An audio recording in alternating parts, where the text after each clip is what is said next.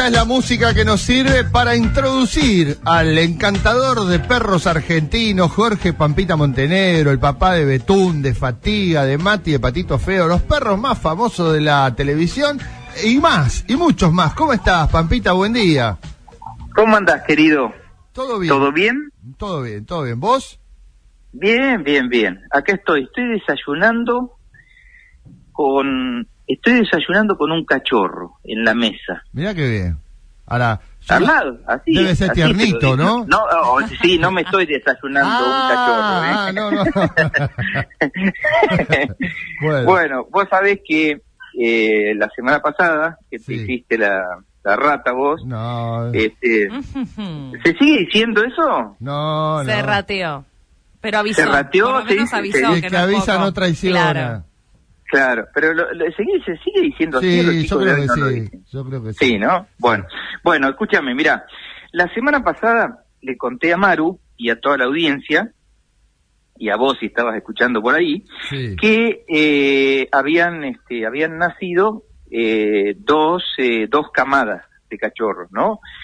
Una que estaba previsto, que son los descendientes de Pampita, y otro de una perra que nosotros cuidamos hace como tres años, Sí, supuestamente la perrita estaba castrada, sí. y de hecho estuvo todos estos tres años conviviendo permanentemente con grupos de perros. Hasta donde sabemos estaba Este, castrada esa perra.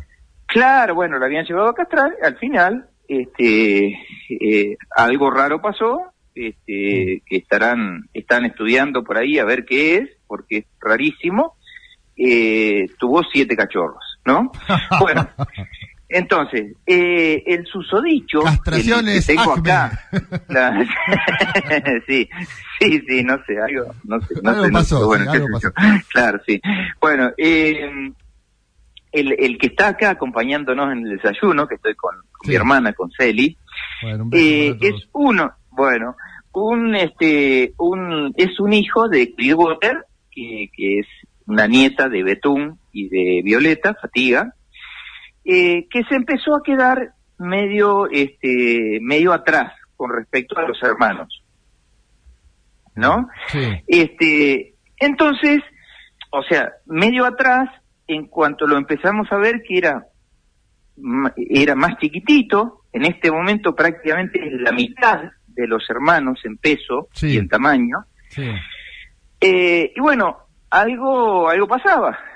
Eh, en la semana los cargué a todos en una caja transportadora, me la llevé a Tribote conmigo a la veterinaria, este, y bueno, no saben demasiado qué tiene, pero empezó a requerir este de eh, alimentación suplementaria. O sea, esto es mamadera con una leche mater, este, que es, un, Claro, que es maternal en complemento. polvo. Claro, un complemento, ¿no? Bueno, la cosa es que fue peor eso. Pues empezó con cólicos, Mm, ¿no? Y mucho dolor, eh, gritaba, gritaba, gritaba, y al contrario de, no lo estábamos ayudando nada, digamos, este, el, el dolor lo empezó como a, como a retrasar más todavía, sí. ¿no?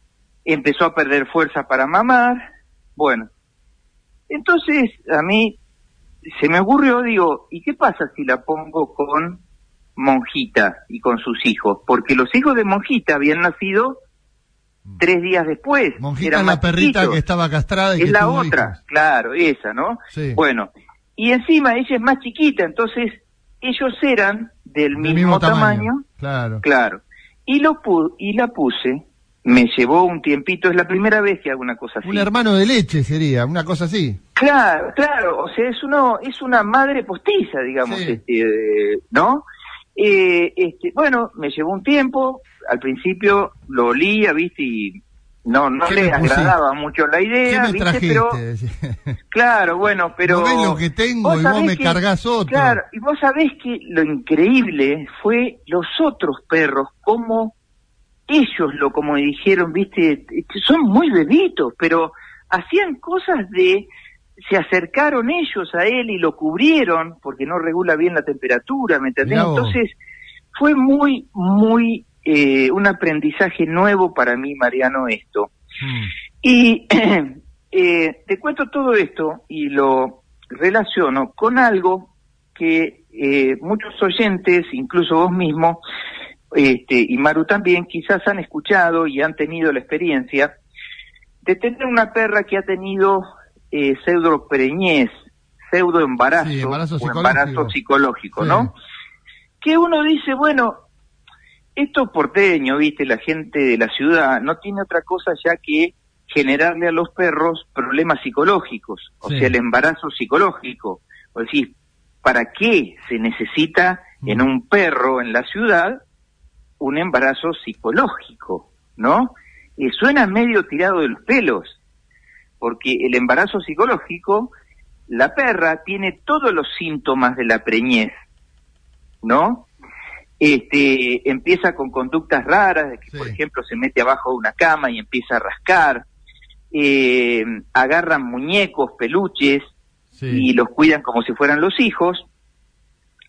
Pero lo importante para entender esto es que uno de los síntomas de la tampoco es que sea una enfermedad, digamos la, no, pero una de las cosas que pasa es que a muchas perras eh, se le llenan las las tetillas de leche, o sea, Mm. segregan leche materna. Claro.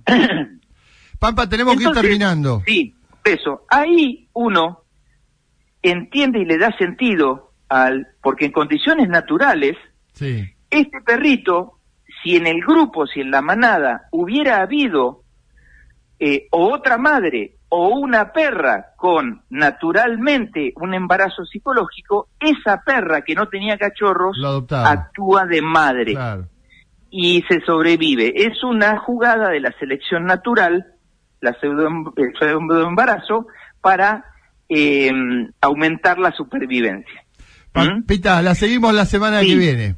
La semana que viene, en, en la primera parte de la columna, Mariano, les voy a pasar la receta de una leche maternizada que me pasó una veterinaria este, de las de antes, una genia, que fue con la que reemplazamos la leche en polvo industrializada que le generaba los cólicos a la perrita.